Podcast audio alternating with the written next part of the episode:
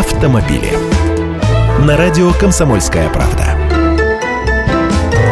Здравствуйте. Апрельское повышение акцизов на топливо не должно отразиться на подорожании бензина. Антимонопольщики решили успокоить людей. Как сказал начальник управления регулирования топливно-энергетического комплекса Федеральной антимонопольной службы Дмитрий Махонин, россияне не должны проснуться и увидеть, что ценник за литр топлива подскочил на 2 рубля.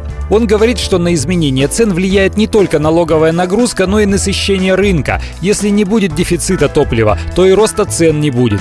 Однако Банк России в недавнем докладе спрогнозировал, что рост цен на бензин в Российской Федерации в нынешнем году составит 10,5%. Центробанк прогнозирует инфляцию в нынешнем году на уровне 6-7%, а Минэкономразвития прогнозирует инфляцию на уровне 6,5%. Получается, рост цен на топливо все же может превысить официальный уровень инфляции. Но эксперты дружно говорят, что рост цен на бензин будет сдерживаться всеми возможными силами, поскольку 2016 год выборный, а подорожание топлива добавит недовольство избирателям.